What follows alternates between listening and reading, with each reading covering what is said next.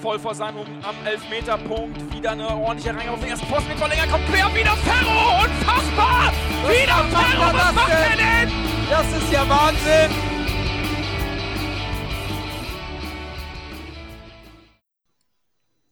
Moin und herzlich willkommen in der HSV Klönstuf. Zwei Tage ist es jetzt her, dass wir ähm, einen historischen Sieg am Wochenende einfahren konnten. Das erste Nordderby in der zweiten Bundesliga konnte der HSV souverän mit 2 zu 0 beim SV Werder Bremen für sich entscheiden. Ja, das war es eigentlich schon zum Spiel. Und dann würde ich sagen, können wir schon gleich auf das kommende Spiel äh, vorblicken. Oder was meint ihr? Volle Besetzung heute. Äh, ich habe mir hier viereinhalb Stunden heute Abend freigeblockt. Also, weiß nicht, wie es euch geht, aber. Ja, so ein, zwei Themen haben wir vielleicht doch, über, wo wir das über das Spiel äh, sprechen können. Ja, ihr seid. und, äh, so viel Zeit habe ich noch nicht. Ähm, ja, ihr hört schon, volle Besetzung. Äh, ein Gruß in die Runde an Fiete. Moin, Fiete. Moin. Moin nach in die Richtung von Koblenz. Hallo Jan und. Ja, Servus. Und der Chris ist natürlich auch dabei. Dobro došli. Jo, genau. Der, ich vermute mal, das sollte kroatisch heißen für Guten Tag oder so. Genau. Das ist sowas ähnliches. Und ähm, hast ja gleich äh, gute Überleitung, weil dein Landsmann hat ja auch äh, Premiere feiern dürfen am Sonntag, äh, am Samstagabend. Äh, lange, aber immerhin acht Minuten, glaube ich. ja, wobei der Anlass hat mir jetzt nicht so geschmeckt. Also, ich hätte gerne mit Schonlaut das Spiel beendet. Ja, das, äh, einer musste ja auch runter. Ne? Ja, das war ja eine Partie, wo man noch sagen könnte, dass das nicht 8 gegen 8 ausgegangen ist, war ein Wunder, ne? Also, der Schiri, der hat viele gelbe Karten gezogen und eine seltsame Linie gehabt, aber Hatte Naja. er eine? also, wenn eine, dann gehört sie auf den Strich. Also, War eine komische Linie, oder? ja, ähm, willst du von mir gerade jetzt eine Spielzusammenfassung hören oder, oder wie ich, äh, Chris, Christian, dann moderiere ich heute doch einfach mal. Ja, genau. Christian. Das, das ist sehr schön. Jawohl. Ähm, du, du warst ja sogar live vor Ort und du hast dieses, dieses lang ersehnte Duell, das es ja leider ein paar Jahre jetzt nicht mehr gab, äh, mit deinen eigenen Augen sehen können. Du hast es vielleicht sogar gerochen oder gehört, wie Tim Wiese des Stadions ver äh, verwiesen wurde. Christian, wie hast du das Spiel wahrgenommen? Ich war nicht im Stadion, das muss ich dazu sagen. Ähm, Lügenpresse, ist eine, genau, eine falsche Information, die er aufgelegt hat. Aber natürlich als, als äh, wo, wohnhafter Bremer äh, habe ich das natürlich äh, verfolgt. Ähm, ich hatte dann auch das Glück, dann wieder zwei äh, gute Freunde wiederzutreffen. Einer Bremen-Fan, einer HSV-Fan. Wir waren schön essen, sind dann zu mir gegangen, haben da das Spiel geguckt und dann waren auch noch zwei äh, andere Freunde da, zwei Bremer-Fans, der Olli und die äh, Clara. So ist sie auf Twitter jedenfalls unterwegs. Und ja, wir hatten einen schönen, gemütlichen Abend und ähm, war zwar drei Werder, zwei HSV-Fans, aber die, die Unterzahl war doch dann überlegen. Aber mit Tim Wiese habe ich mitbekommen, da möchte ich nur eins zu sagen. Er ist, er ist ein Vollpfosten und äh, damit sollten wir die Diskussion mit ihm auch belassen. Äh, wenn ich so sehe, in, in was für eine, äh, mit was für Typen er in den letzten Jahren abgehangen hat oder immer noch abhängen und das geht da richtig in den rechtsradikalen äh, Raum und deswegen möchte ich eigentlich über den auch gar nicht mehr sprechen. Also Anwärter auf den nächsten Integrationsbambi. Ähm, für, für, ja, Integration von Nazis, wenn du das so äh, sagen willst, aber äh, nein, das ist einfach ein Idiot und ähm, ja, damit sollen wir die Diskussion, glaube ich, auch äh, ad acta legen. Ja, war schön. War, ich bin natürlich enttäuscht, weil ich habe äh, dementsprechend noch eine Quote gefunden. Ich hatte ähm, 5 Euro auch gesetzt auf meinen Tipp, den, das 4 zu 1, wo ich ja viel äh, belächelt worden bin. Und nach der ersten Halbzeit war es ja eigentlich auch im Bereich des Möglichen, dass es noch äh, 4 zu 1 enden kann, aber ähm, ja, die äh, von dir angesprochene, in meinen Augen Konzessionsentscheidung in der zweiten Halbzeit hat das ja dann auch, auch ein bisschen verhindert, ein bisschen äh, dafür gesorgt, dass ein bisschen Bruch ins Spiel des HSV kam. Aber generell war es natürlich schon geil. Äh, steile These vom Christian Jan. Wertest du das mit der zweiten Halbzeit genauso oder War das jetzt nur Schönlau schuld oder hast du vielleicht schon früher ein Nachlassen erkannt? Ähm, jetzt sind wir schon so, bin ich schon so in dem kritischen Analysemodus, werde ich hier schon reingeworfen. Da habe ich eigentlich überhaupt keine Lust drauf erstmal, denn also zunächst mal aus Fansicht muss ich ganz ehrlich sagen, wir haben ein Derby 2-0 gewonnen in Bremen. Ähm, da finde ich erstmal ziemlich viel geil dran. Also das kann mir auch irgendwie keiner nehmen. Ich war also Samstagabend und Sonntag äh, total im, ja nicht im Feiermodus, aber da, da wollte ich mir auch das Ganze nicht nehmen lassen, die Freude an diesem, ja, muss man schon sagen, kuriosen Spiel. Es war kein gutes Spiel, kein hochklassiges Spiel, es war einfach ein kurioses, sehr unterhaltsames Spiel. Ähm, und wir haben 2-0 auswärts gewonnen und von daher ist erstmal die Freude groß bei mir. Wenn man jetzt so ein bisschen in die Analyse reingeht, würde ich auch erstmal sagen, positiv. Ähm, ich habe ganz oft rumgemeckert, dass der HSV gerade am Anfang viel liegen lässt. Und wir wissen es ja, der HSV hat unseren Podcast. Äh, zweite Minute machen wir mit dem ersten geilen Spiel, so machen wir das 1 zu 0. Also, was wollen wir eigentlich mehr? Die haben uns zugehört. Wir hatten insgesamt eine ganz gute Chancenverwertung am Samstag. Ich sehe sehr, sehr viel Positives erstmal aus, aus, aus Fanboy-Sicht was dann in der zweiten Halbzeit passiert ist und auch in der ersten Halbzeit an nachlassenden, ja, da habe ich sehr, sehr viel gefunden. Darüber können wir jetzt auch gerne heute Abend sprechen. Ähm, aber zunächst mal bin ich aus Fansicht jetzt mal für den ersten Aufschlag total happy und total zufrieden. 2-0 Derby-Sieg. Geil. Ja, jetzt wird der Ausländer zum besten Deutschen hier. Heute ist Montag, heute wird gearbeitet. Party war am Wochenende. Äh, das heißt, vielleicht kriege ich vom Vize eine knallharte Analyse. nee, kriegst du nicht. So. Ich will mich erstmal freuen. Ich sehe das genau wie Jan. Wir haben das Derby gewonnen, 2-0, und äh, du fängst hier gleich mit, mit äh, äh, negativen Kritik an. Das, das kann ja nicht angehen. Das, äh, ich habe bislang noch gar nichts gesagt. du wolltest uns, aber, wolltest uns aber dahin drängen. So. Also was, was, ich erstmal, was ich erstmal geil find, äh, fand, äh, das frühe Tor. Und äh, Werder hat ja kein, kein Ballkontakt gehabt, bevor wir das Tor geschossen haben. Das, das fand ich schon mal geil. Das, das wollte ich einfach mal loswerden. Das, das ist, ist, fand ich richtig, richtig super. Das hat mich so gefreut. Das war, war richtig klasse, war das. Und äh, wir haben dann äh, eine Viertelstunde, 20 Minuten ungefähr, haben wir Werder eigentlich kaum, kaum äh, zum Spiel kommen lassen. Und erst danach wurde es ein bisschen äh, schlechter für uns, besser für Werder, aber auch äh, trotzdem noch auf einem, auf einem guten Niveau. Und äh, wo wir denn wirklich äh, Probleme bekamen, das war eigentlich, äh, wie du schon sagtest, das war nach der gelb-roten Karte gegen äh, Schonlau, die für mich eine Fehlentscheidung ist. Er steht da, er macht sich klein. Äh, wenn sein Gegenspieler will, kann er locker um ihn rumspielen. Wo soll er hin? Also äh, der wollte voll auf ihn auflaufen, der wollte dieses Foul haben und das also meinst du Fehlentscheidung sogar? Ich, ich meine Fehlentscheidung, ja. Also ich sehe das eher sogar als, als Stürmerfoul.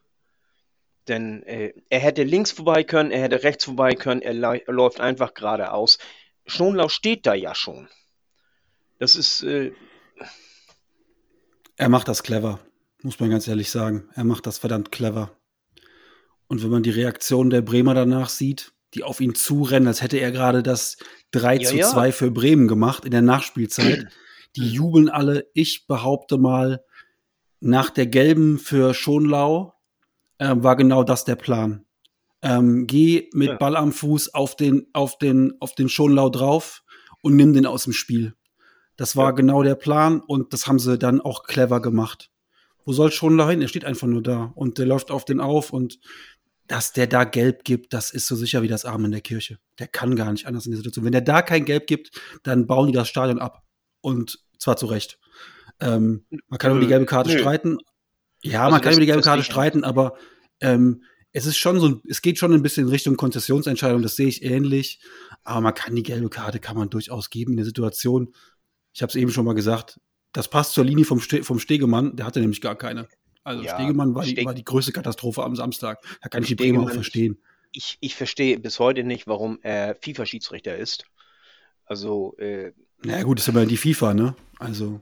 Ja, aber trotzdem. Äh, also man kauft sich die Lizenz.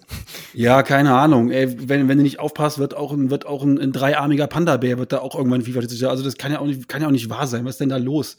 Also Stegemann ja. ist wirklich, der war dieses Spiels komplett unwürdig. Ich wollte diesen Rant ja. nicht machen, ich mache ihn jetzt doch. Das war unwürdig. Der gehört nicht auf ein Fußballspiel, schon gar nicht am Samstagabend. Und äh, Leo Bittenkurt, Hut ab, der hatte einen ziemlich großen Hut an am Samstag, wer das gesehen hat im Fernsehen. Hut ab. Ähm, da hat er vollkommen recht. In solchen Situationen vermisse ich Manuel Gräfe. Geht mir genauso. Ja. Ja. Ey, bitte. Stegemann, Samstagabend im Nordderby hinsetzen. Das ist doch keine Praktikantenstelle. Freunde. Nee, aber, aber. Äh, ich bin jetzt ruhig. Dann können wir ja gleich eine Fußballdebatte draus machen hier. ja. Nee, da, da gibt es in meinen Augen nichts zu debattieren. okay. okay, in meinen Augen auch nicht. Auch recht. Da müsste es ja einen geben, der sagen würde, Stegemann war gut am Samstag. Den möchte ich gerne mal sehen. Äh, was haltet ihr denn von äh, angeblichen Elfmeter? War das einer? War das keiner? Oh, darf ich jetzt also, ranten? Also, jetzt ist mal ganz schlechte ja. Stimmung. Wir kommen also, jetzt irgendwie ein bisschen durcheinander. Ich würde eigentlich gerne vielleicht das Spiel nochmal so, so ein bisschen von vorne nach hinten durchgehen. Ja, erstmal ein bisschen Zorn jetzt und dann. Also nämlich also, diese Szene, da habe ich meinen Fernseher angeschrien und nicht, weil äh, ich die Entscheidung äh, anzweifeln wollte. Mir ist Tusche und sein, äh, ich habe vergessen, wie sein kleiner Kumpel Florian heißt. Florian Genau. Das, dass sie bei jeder Schiedsrichterentscheidung, also ich wünsche, Colin das Erben hätte das Spiel kommentiert, weil die haben eigentlich nur noch über Schiedsrichterentscheidungen gesprochen. Ganz klar Elfmeter. Wie kann man das nicht sehen? Fordern Karten und alles, ja. Komischerweise, Schiedsrichtern fällt sich das nicht so. Der, die Leute im Keller sehen es nicht so. Und es kann doch nicht die Aufgabe eines Kommentatoren zu sein, ganz Zeit irgendwelche Schiedsrichterentscheidungen über 90 Minuten anzuzweifeln und äh, das, das so darzustellen, als sei das Spiel verschoben. Also ganz ehrlich, Sky, ich weiß nicht, wo ihr die beiden Kirmesditcher her habt, aber ich kann mit denen nichts anfangen. Jetzt, jetzt können wir in den äh, analytischen Part gern gehen. Aber sollen wir, sollen wir, wir haben mich richtig aufgeregt. War, denn, denn jetzt äh, wo du gerade dabei bist, war das ein Elfmeter oder war es keiner? In deinen Augen? Ähm, meiner Meinung nach, ich hätte ihn jetzt nicht gepfiffen. Ich verstehe, wenn jemand sagt, den kannst du pfeifen. Also ich würde mal sagen, äh, drei von zehn Schiedsrichtern geben den. Und, aber es ist demnach keine klare Fehlentscheidung. Also ich glaube, ein Kontakt war sogar da, aber ist jetzt alles ein Elfmeter und ich meine, ich würde jetzt ihm einfach mal unterstellen, dass er den auch stark gewollt hat. Und also ich hätte, ich würde sowas niemals pfeifen. Wie seht ihr das? Jan? Ähm, man muss bei Stegemann muss man das Gesamtkunstwerk würdigen. Und das Gesamtkunstwerk am Samstag, ja, ich meine das wirklich komplett ernst. Das ist, ähm, wenn man das mal so, so sieht, in der fünften Minute kommt groß von hinten angegrätscht. Diese gelbe Karte ist für Stegemann wie man das so schön sagt, ähm, der Einstieg in die persönlichen Strafen. Da haut er die gelbe Karte raus. Ich finde, die kann, die kann er, die kann er da geben an Groß, diese gelbe Karte. Ähm, ob man die geben muss im Derby, ich glaube, das hätte er auch anders wegmoderieren können. Er wollte damit ein Zeichen setzen und Ruhe reinbringen ähm, Effekt ist, in der siebten und achten Minute haben wir zwei ähnliche Fouls, die mindestens genauso gelbwürdig sind. Einmal hält Rapp, glaube ich, den Fuß drüber, einmal hält Meffert den Fuß drüber. Ja. Und es gibt für keine dieser Aktionen eine gelbe Karte. Und da kippt das Spiel in der achten Minute. Drei Entscheidungen, drei gleichwertige Entscheidungen. Er gibt, gibt, gibt nur einmal gelb und zweimal nicht. Weil es zweimal für Bremen ist, kocht, kocht ihm die Hütte da schon über. Also das war so ein bisschen wie der Koch in der Muppet Show, ja. Acht, Köpfe, acht, acht Kochtöpfe und aus sieben quellt's über. Da hatte er die Lage schon gar nicht mehr im Griff. Chris, du ähm, hast irgendwie das Gefühl, dass du was sagen willst, oder? Ähm, nee, äh, perfekt. Also sehe ich genauso. Also äh, in der ersten Szene gibt's ja direkt gelb. Und da habe ich mir gedacht, ja, okay, gut, will ein Zeichen setzen. Dann kommen zwei gleichwertige Szenen, gibt's kein Gelb. Äh, ich finde jetzt, bei, als er groß diesen Kung-Fu-Tritt da gemacht hat, da haben ja auch manche gesagt, rot, das finde ich ein bisschen übertrieben, aber gelb-rot hat allein schon wegen Dummheit verdient. Also, ja. wenn du schon gelb vorbelastet bist und der hat ja keine reelle Chance, da den Ball irgendwie sinnig noch zu bekommen, dass, dass man da gelb-rot zeigen muss, das ist mir klar. Also. Ja, es geht halt noch weiter. Dann kommt das, das Schmied-Foul von hinten. Da hat er auch wieder keine Ruhe. Da gibt er dann, gibt er dann dafür, gibt er dann wieder gelb. Dann ähm, fault Weiser Kittel. Das ist auch Fuß drauf. Da gibt's dann wieder keine gelbe Karte. Dann fault, fault Bascho zum ersten Mal ähm, ähm, Duxch. Dafür gibt es dann gelb. Die gelbe ist auch okay. Und, ähm, aber es ist irgendwie keine Linie erkennbar. Und dann kommt Groß da angeflogen und entschuldige mal bitte, wenn ich das sehe, da ist für mich schon die, die Absicht in der Grätsche, der ist schon, wenn er grätscht, schon fast an, an Heuer Fernandes dran. Der hat beide Beine in der Luft. Das ist für mich auch ein klares Argument. Das ist für mich ganz klar mehr rot als alles andere. Ähm, Felix Magath sitzt gestern bei Sky 90 und erzählt, das wäre doch nicht mal eine gelbe. Ganz ehrlich, Felix Magath. Also, da fehlten mir gestern die Worte das ist für ihn noch nicht mal eine gelbe. Also da sieht man mal, ähm, wie unterschiedlich man solche Szenen werten kann. Für mich ist das von, von groß ähm, rot. Der Versuch Christian, ist schon strafbar. Du schüttelst mit dem Kopf die ganze Zeit. Für dich ist das kein Gelb, kein Rot? Äh, für mich ist das eigentlich mehr rot als alles andere. Ähm, egal welche Zeitlupe, welche, äh, von welcher Seite du das siehst. Also ähm, alleine für Blödheit ist das schon 80% rot. Ähm, ich weiß auch gar nicht, wie man auf die Idee kommt, da so hinzugrätschen, an der Ecke, wo nichts los ist, wo, wo du keine Chance auf den Ball, kein gar nichts. Und wenn du ein Zeichen setzen willst, in so einem Derby für irgendwas, äh, als Captain vielleicht auch, äh, dann machst du das irgendwo äh, in einem vernünftigen Zweikampf im Mittelfeld, oder aber doch nicht da bei dem Torwart. Und, und so aber eine Zwischenfrage. Ist, das war, ja. Ist doch viel zu früh für ein Frustfaul. Also ich finde, im Vorfeld ist nicht so viel passiert, dass der jetzt schon da so gefrustet sein musste. Na, ich oder habe ja ich was Frust, Ich sage ja nicht Frustfaul. Nee, das äh, unterstelle ich sondern, jetzt mal. Sondern, sondern irgendwie ein Zeichen setzen oder für irgendwas. Für was auch immer. Ich, ich, ich weiß ja nicht, ich versuche ihn ja noch irgendwie äh, zu verstehen oder in Schutz zu nehmen. Ne? Äh, ja, aber, aber, einfach, einfach aber in so einer, aber ja, ja, äh, ich, ich meine, da, äh, damals Guerrero gegen, gegen Sven Ulreich, das war, glaube ich, 80. Minute oder was weiß ich, mhm. wo der ganze Frost vom ganzen Spiel und, und so weiter, ne? Äh, ja. Da kann man das, äh, da kann man das ja noch irgendwo ein bisschen verstehen, aber, aber diese Aktion da nach, was weiß ich, 30 Minuten. 30 Minuten, das, das war ja lächerlich. Also da habe ich auch gedacht, Alter, ich gesagt, das war gelb-rot. Und dann sehe ich die Zeitlupe, das die erste Zeitlupe nochmal, habe ich gesagt, alter Schwede, hat aber Glück gehabt. Also. Aber ich fand, es gab viele Fouls in diesem Spiel. Also ich finde immer dieses schrecklich, dieses auf den Fuß steigen, weil dabei gibt es echt schlimme Verletzungen ja, teilweise. Ja. Und diese ekligen Fouls. Ja. ja, genau. Und davon habe ich ganz, ganz viele, also vielleicht ist es auch eine gefühlte Wahrheit. Ich habe jetzt keine Statistik dazu, aber mir kam es vor, als hätte, äh, wäre das ständig passiert. Und da, da zucke ich innerlich zusammen. Ich habe die, weiß, Szenen eben alle aufgezählt, Chris. Ich habe die Szenen eben, das waren alles, das waren alles genau die Sachen, die du gerade ansprichst. Mhm. Auf den Fuß steigen, einfach auch zu spät kommen und mit voller Wucht äh, Knöchel, Fuß, Schienbein, was auch immer. Und ähm, entweder hast du eine Linie, dass du das wegmoderierst oder du gibst dafür gelb, aber dann hast du nach 30 Minuten hast du eigentlich schon, wenn ich es mal grob überschlage, sieben gelbe Karten. Aber warum fängt man, also da bin ich beim Christian, warum fange ich denn als Spieler in einem so wichtigen Spiel, ich meine, wenn Bremen das jetzt gewonnen hätte, wenn sie Tabellenführer, warum fange ich in der ersten Halbzeit damit schon an? Nur weil ich jetzt in der Anfangszeit einen sau lobenswerten Kopfball reinbekommen habe? Weil Stegemann es nicht geschafft hat, die Spieler mitzunehmen und zu sagen, Freunde, so pfeife ich dieses Spiel und Stegemann schon gar nicht die Person ist. Ich meine, das ist halt letztlich so. Ähm, es ist was anderes, ob du auf den Platz gehst und Gräfe oder Eitekin pfeift ein Spiel dann bist du als Klar. Spieler auch, hast du eine ganz andere Haltung, als wenn, ähm, als wenn Sascha Stegemann das Spiel pfeift. Dann haben die auch schon eine andere Haltung. Das ist so, wie wenn früher der Rallye-Vertretungslehrer reinkam. Da wussten die Jungs auch, was zu tun ist. Ja, es ist halt einfach so. Und ähm, das wissen die bei Stegemann genauso. Und dann ist halt auch so eine, so eine Unterrichtsstunde beim Rallye-Vertretungslehrer. Sieht auch so aus wie die ersten zehn Minuten ähm, am Samstag im Weserstadion. Da kannst du auch acht Leute, acht Leute rausschmeißen. Also, ja. Stegemann muss trotzdem ja, Entschuldigung. Nee, kein Ding. Äh, ich bin dir ins Wort gefallen. Da muss ich aber trotzdem eine Charakterfrage stellen. Nur weil ich weiß, dass ich einen Schiri habe, der es nicht ahnden wird, nehme ich es billigend in Kauf, jemanden zu verletzen. Also ganz ehrlich, dann ich gebe ihm gerne einen Bodycheck zu viel. Ja, ja. kein Ding. Oder stelle ihm Bein, aber da, so eklige Fouls, nee, das, sorry, das fuckt mich ab. Es waren beide Mannschaften, ne? muss man auch dazu sagen, waren auch beide Mannschaften dann so ein bisschen. Ja, vielleicht ist es jetzt auch hier gefühlte Wahrheit und ein bisschen äh, Sympathie-Fanbrille, äh, aber ich habe ich, von meinem inneren Auge sehe ich ganz Bremer das machen. Oder zumindest damit anfangen. Ja, Meffert macht auch mit. Muss man mit Meffert, Stimmt. Meffert ja, macht auch mit.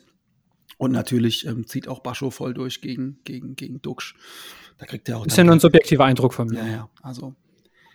Ich, also ähm, wenn man, wenn man Bremen kennt, weiß man auch. Das machen die schon ganz gerne mal, äh, ähm, auch hier und da ein bisschen härter einsteigen. Das, das ist schon äh, die letzten Jahre so ein bisschen die, die, die Machart in Anführungsstrichen. Das war damals schon so bei äh, unter Schaf äh, oder teilweise auch unter Rehagel, ganz früher den Schaf, äh, äh, Alofs und, und so weiter. auch unter Kofeld immer dieses Power, Power, Power und, und dann ist irgendwo die Grenze ist dann so ein bisschen ja, schwammig, sage ich jetzt mal, zum, äh, wo es noch legal und wann ist wieder illegal und ähm, ja, auch, auch und unter neutraler äh, Beobachtung ist schon immer ein Tick mehr eigentlich von der Werder-Seite, von der Härte auf alle Fälle. Von dem Foulspiel war das ziemlich ausgeglichen. Äh, da waren auch ein paar vom HSV eben dabei, aber grundsätzlich finde ich die, die Gangart immer gerade bei Bremen ein bisschen ja, grenzwertig und sehr oft auch drüber. Und äh, der Groß äh, ist anscheinend, so was ich mir habe sagen lassen, in Werderkreisen auch dafür bekannt, dass er nach einer äh, gelben Karte, äh, dass, dass er gar nicht registriert, dass er eine gelbe Karte kriegt, sondern einfach weitermacht wie bisher. Und äh, immer, wenn er gelb gekriegt hat, äh, gelb-rot, stark gelb-rot gefährdet ist. Im letzten Jahr ist er oft dafür runtergenommen worden, denn und äh, Anfang macht das anscheinend nicht so gerne, weil er Captain ist, äh, vermute ich mal. Und äh, nun hat er eben die Gelbrote gekriegt. Aber ein Foul will ich loben. Und das war das erste, nee, wirklich, das erste von Schonlau, wofür er gelb gesehen hat. Äh, das ist das, was ich häufig äh, bei der deutschen Nationalmannschaft vermisse. Dass man halt einfach mal das Foul zum richtigen Zeitpunkt äh, macht. Ja. Weil, wenn er das äh, zu spät macht, gibt es natürlich Elfmeter. Wenn er da nicht so reingeht und den nicht von den Beinen nimmt, dann bimmelt's. Dann ist ein 1-1. Und das, das spricht für eine krasse Spielintelligenz, dass du den dann einfach umsemmelst, zack, bumm, dann gibt's Freistoß, gelb, nehme ich dann billigend in Kauf. Aber so, solche Fouls lobe ich. Ein taktisches Foul. Hat er schon noch richtig gut gemacht. Also Schonlauf für Deutschland. Und Haier hat seine gelbe Karte auch so abgeholt. Auch als, als äh, taktisches Foul im Mittelfeld äh, weil der sonst durch gewesen wäre. Ja, aber spricht doch für eine Spielintelligenz. Ja. Also das finde ich echt positiv, weil äh, nur mit Schönspielerei gewinnst du halt auch nichts und ja. ab und zu musst du halt auch äh, jemanden nicht zwar die Knochen brechen, aber schon für ein blau, paar blaue Flecken sorgen. Ja. Und das fand ich super. Und um nochmal auf das äh, Foul von Groß zurückzukommen, äh, um sich wirklich diesen Wahnsinn mal äh, vorzustellen, äh, selbst wenn er den Ball getroffen hätte, äh, der wäre ins Ausgegangen. Er hätte den nirgendwo anders hinspielen können. Also die, die äh, Optionen waren einfach nur, er spielt den Ball ins Aus oder äh, Ferro spielt den Ball. Und das hinten an der, an der Torauslinie. Und, und äh, wie man da drauf kommt, so einzusteigen, ich, ich verstehe es nicht. Ich, äh, ihr habt es ja auch nicht verstanden. Und, und äh, es ist äh, vom normalen Intellekt ist das überhaupt nicht einzusehen. Das ist kein Zweikampf oder so. Das ist auch nicht, äh, dass zwei Leute versuchen, an den Ball zu kommen, um dem. Das ist auch nicht, dass, dass er die Möglichkeit hätte, sich eine gute Chance zu erarbeiten oder so. Äh, wenn er rangekommen wäre, äh, der Ball wäre ihm ausgelandet, ja. Mehr, mehr gibt es dazu nicht zu sagen. Also das äh, Apropos, Inte apropos Intellekt, Mitchell Weiser.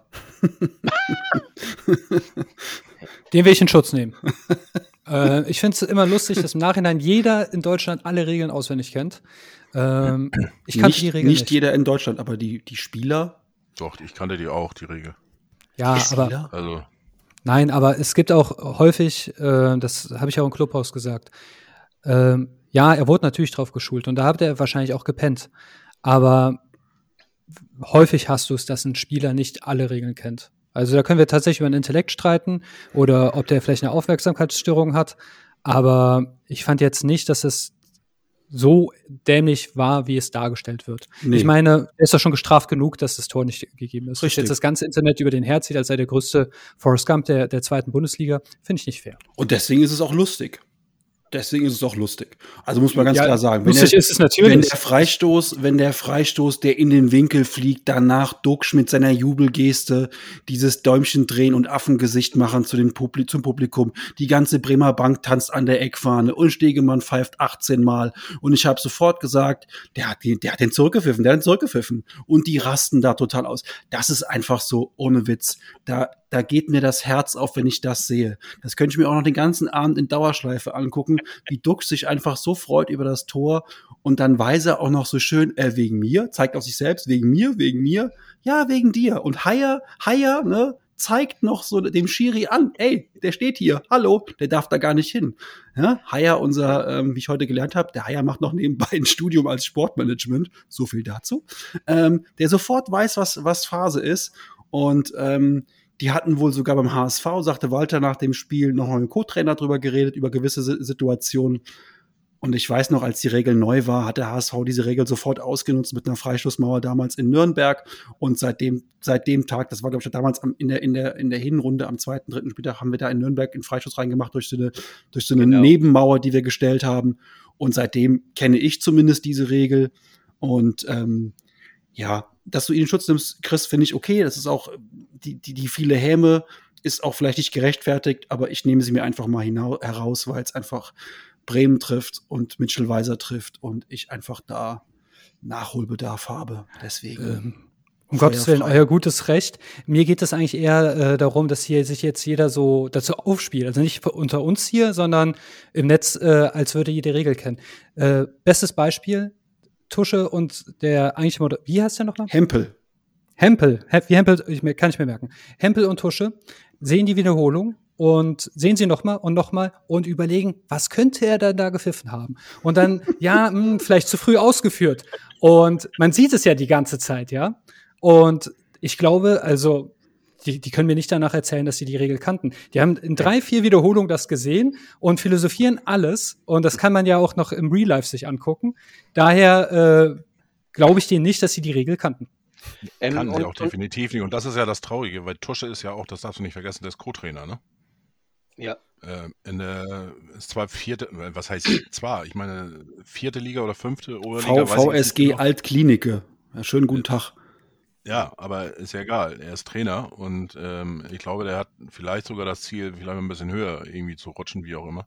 Ähm, aber als Trainer musst du das auch wissen. Und ähm, ich fühle mich trotzdem noch unterhalten von den beiden, auch äh, vielleicht auch gerade deswegen, weil die, weil da viele, viel Milch, äh, Milch, äh, Müll, Müll, Müll ra rauskommt oder wie auch immer, aber äh, die beiden sind schon, schon, ich meine, die passen ganz gut zusammen irgendwie so. Dumm, dumm und dumm. Tun Beavis und Butter zwar auch, aber ja. Und ich, ich äh, sehe das ganz klipp und klar so. Ein äh, Mitchell Weiser muss das wissen die, das ist ja noch nicht mal eine äh, Regel, die neu eingeführt wurde, sondern die haben wir ja schon ein Jahr. Ne? Also die, die gab es letztes Jahr ja schon. Und äh, meine Güte, äh, sieht er keine Spiele, muss ich ganz ehrlich sagen. Er ist Fußballprofi. Äh, ist ihm denn noch nie aufgefallen, dass da eine zweite Linie gezogen wird, oftmals? Einfach weil, äh, um, um die, den Meter Abstand da zu halten. Hempel muss das wissen als Moderator, als Kommentator für Spiele und Tusche als Co-Kommentator und Fachmann und äh, Experte und so und äh, Co-Trainer, der muss das auch wissen. Die müssen das alle drei wissen und das ist äh, einfach von allen drei schlampig, dass sie es nicht wissen. So, das will ich jetzt mal ganz ehrlich sagen. Das, das regt mich auf. Das, das ist nämlich äh, schlampig ist das. Das ist Schlampigkeit. Das ist nicht ordentlich gut vorbereitet, äh, wenn man die Regeln nicht kennt. Und das ist eine Regel, äh, wenn, die, wenn die jetzt ganz neu eingeführt worden wäre, hätte ich ja noch gesagt, okay, kennt er noch nicht. Aber meine Güte, die gibt das schon über ein Jahr. Und äh, jeder, der ein bisschen interessiert Fußball guckt, der kennt die Regel, weil er dann eben auch äh, sieht, wie der Schiedsrichter die, die Linien zieht und der muss sich dann ja auch mal überlegen, hallo, mh, hm, wieso zieht er dann eine zweite Linie? Ne? Also das. Also ich gucke ungefähr 15 Spiele die Woche und kann die Regel nicht. Sag ich ganz ehrlich. Ist, also, ich, ey, ich kenne kenn viele aber Regeln, aber nicht alle. Es hält, ja, aber weil sich alle dran halten. Deswegen fällt das ja gar nicht mehr, mehr auf. Du hast ja keiner, der, der ja. Äh, ne, so meint, so, so, keine Ahnung, sich da dazwischen zu mogeln. Weil, weil, weil alle die Regeln eben, eben kennen. Ne? Und, ja, und, und, und weil meistens. Das ist ja auch das Problem. Meistens ist äh, hier. Äh, äh, passt der Schiedsrichter auch auf, weißt du, wenn da äh, sich einer der, zu nah an der Mauer steht, dann äh, pfeift er gar nicht erst an. In diesem Fall war es ja äh, für Mitchell Weiser auch unglücklich. Äh, Stegemann hat angepfiffen und Mitchell Weiser läuft dann erst auf die in die Mauer. Da kann er ja noch gar nicht wissen, er, stand ja beim Anpfiff noch gar nicht in der Mauer. Und von daher ist das, da kam ja auch eben die Kritik, warum warum er überhaupt angepfiffen hat. Ne? Und, äh, und ja, das ist für mich um, aber ganz um klar. Weiser noch mal, um auf Weiser nochmal zu kommen, äh, ja, das ist der Grund, warum er zweite Liga spielt und nicht mehr erste Liga. Das ist aber auch für mich so ein bisschen, ähm, jetzt wird da, äh, ich will nicht sagen Täter-Opfer-Umkehr, aber da, da jetzt zu sagen, Stegemann muss da irgendwen drauf hinweisen, das muss er nicht. Also in dem Moment, wo er lospfeift und der rennt dann an die Mauer, ja, muss er ja auch nicht. Ja, also der muss, da, der, muss, der muss da gar nichts. Da hat auch jemand im, im Kommentar gesagt, das war auch Tusche, der gesagt hat, ähm, bei der Szene von, äh, von Groß an Heuer Fernandes, na ja, wenn die Hamburger da hinten so lässig rumspielen, ist es schon ein bisschen provokativ. So nach dem Motto, als sei das jetzt der Freifahrtschein, da mal den Torwart äh, an der Eckfalle mit einem FIFA 98 Gedächtnisfoul in die, in die, in die Seitenauslinie zu, zu flexen. Also, nee, da muss, da muss Stegemann gar nichts, außer nachher den Leuten dann erklären, warum das kein Tor war. Und da muss man wirklich sagen. Der arme Marc van Bommel, was soll der denn da? Da hatte ich meinen ersten, da hatte ich wirklich meinen, meinen, einen meiner, meiner, meiner besten Lachflächs am Samstag, als wir dann ja fast quasi in den Ärger der Bremer und in die Disku Diskussionen dann das 2-0 machen. Alter, hab ich ja wirklich auf dem Boden gelegen. Und da wirklich als HSV-Fan, wenn das andersrum läuft, wäre ich ja maximal durchgedreht. Aber so war es einfach war es einfach ein wunderbarer Samstagabend in der 45. Minute, als Moritz Heyer das Ding dann auch noch macht.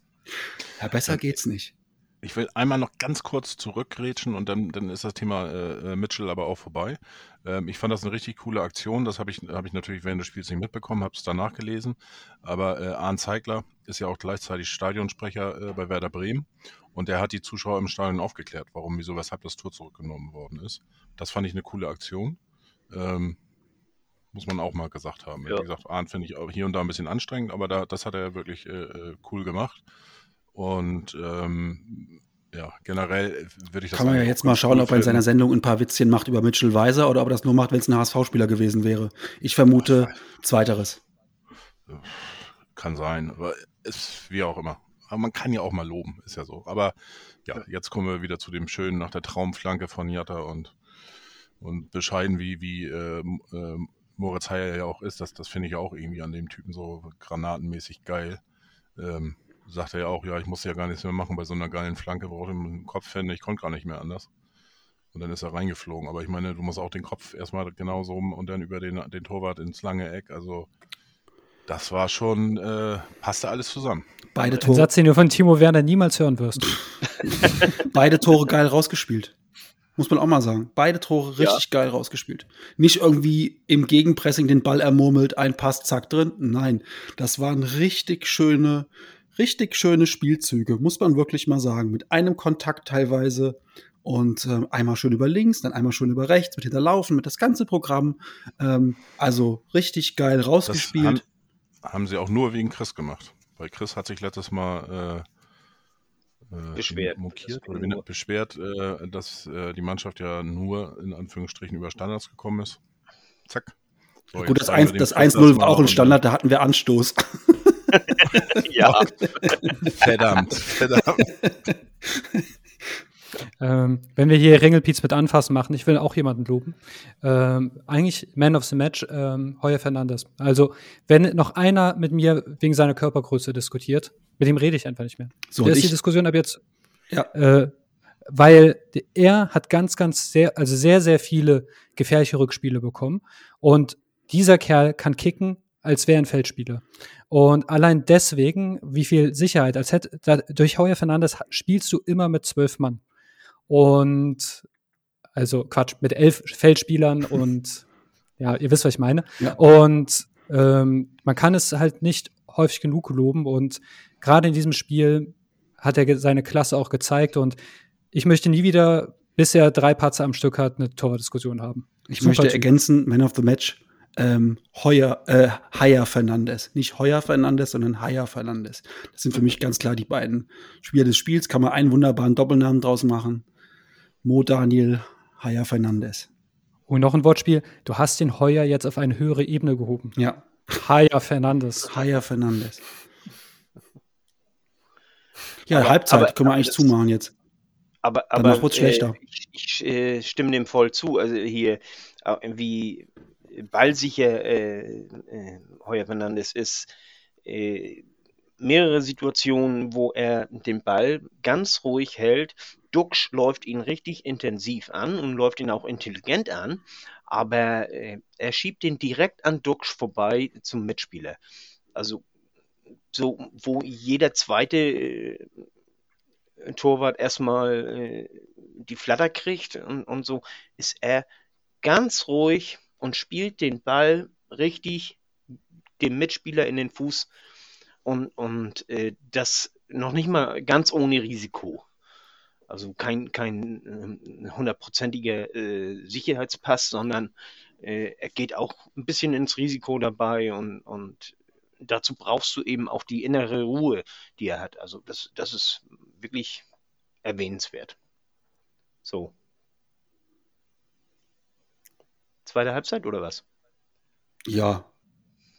Wir haben jetzt in, in wahrscheinlich in 40 Minuten haben wir die erste Halbzeit fast in Echtzeit besprochen.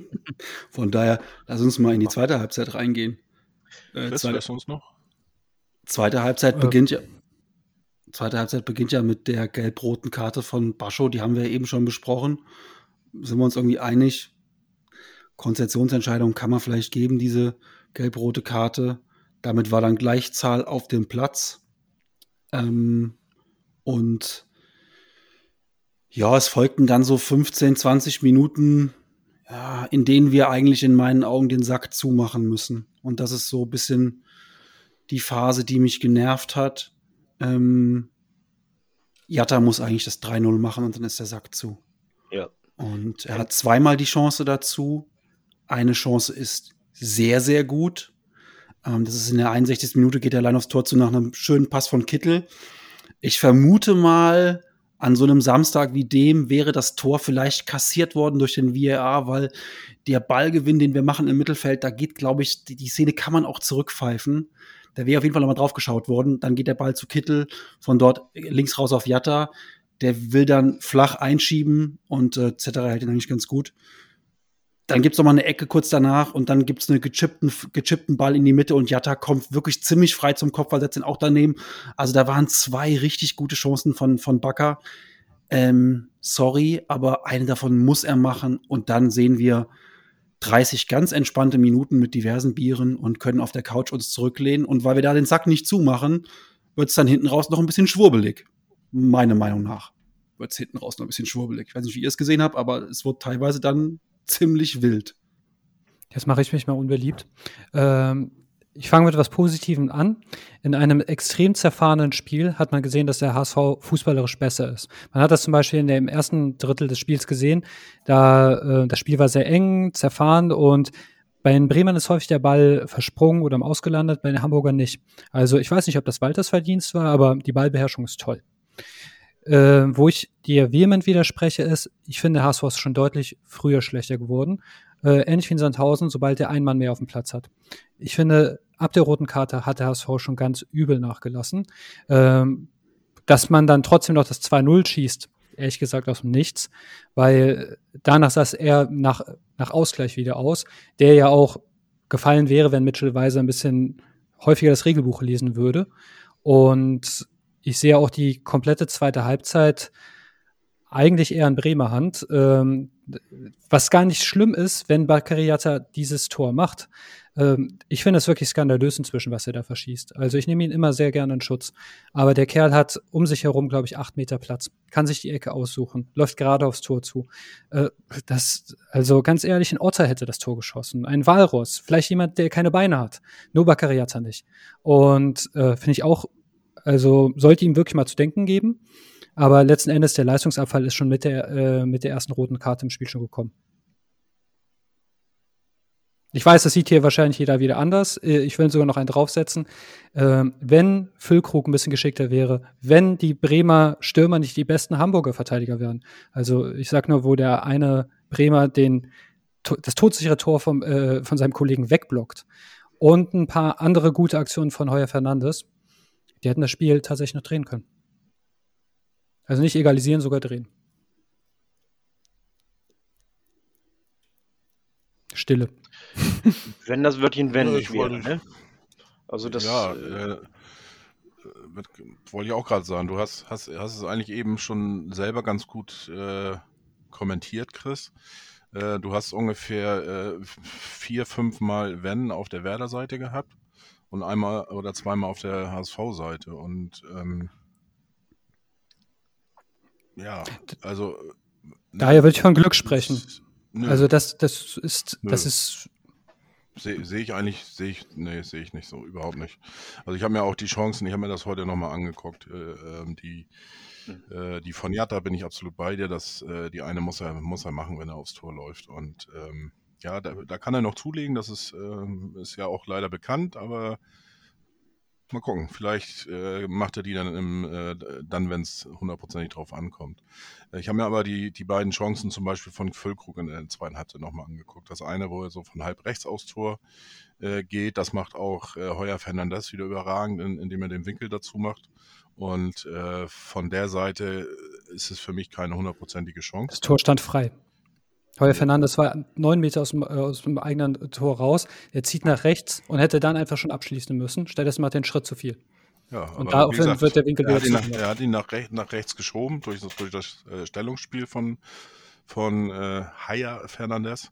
Und ähm, auch beim, äh, beim anderen äh, von 18 Meter Füllkrug nochmal ich sehe nicht, nicht beide nicht als hundertprozentig an. Ich, äh, man kann vielleicht von einer Großchance sprechen, aber jetzt so hundertprozentig fand ich die jetzt nicht. Äh, da erinnere ich an die, die Szene äh, bei Füllkrug in einem anderen Spiel, wo er alleine aufs Tor läuft und äh, den ins Seiten ausschießt und also nicht ins Tor aus, sondern Seiten aus. Also ähm, ich fand, man hat das, die haben einfach, ich hatte zweite Halbzeit auch kein schlechtes Gefühl, äh, muss ich sagen. Und ähm, weiß ich nicht, mir, mir wäre das schon ein bisschen zu, zu negativ dargestellt. Ähm, ich habe auch von einigen anderen das äh, gelesen. Chris, du bist da äh, absolut nicht, nicht äh, mit einer alleinigen Meinung da oder wie auch immer, aber äh, ich habe das auch von, von einigen anderen gelesen. Also mir ist das viel zu viel Schwarzmalerei sozusagen. Ähm,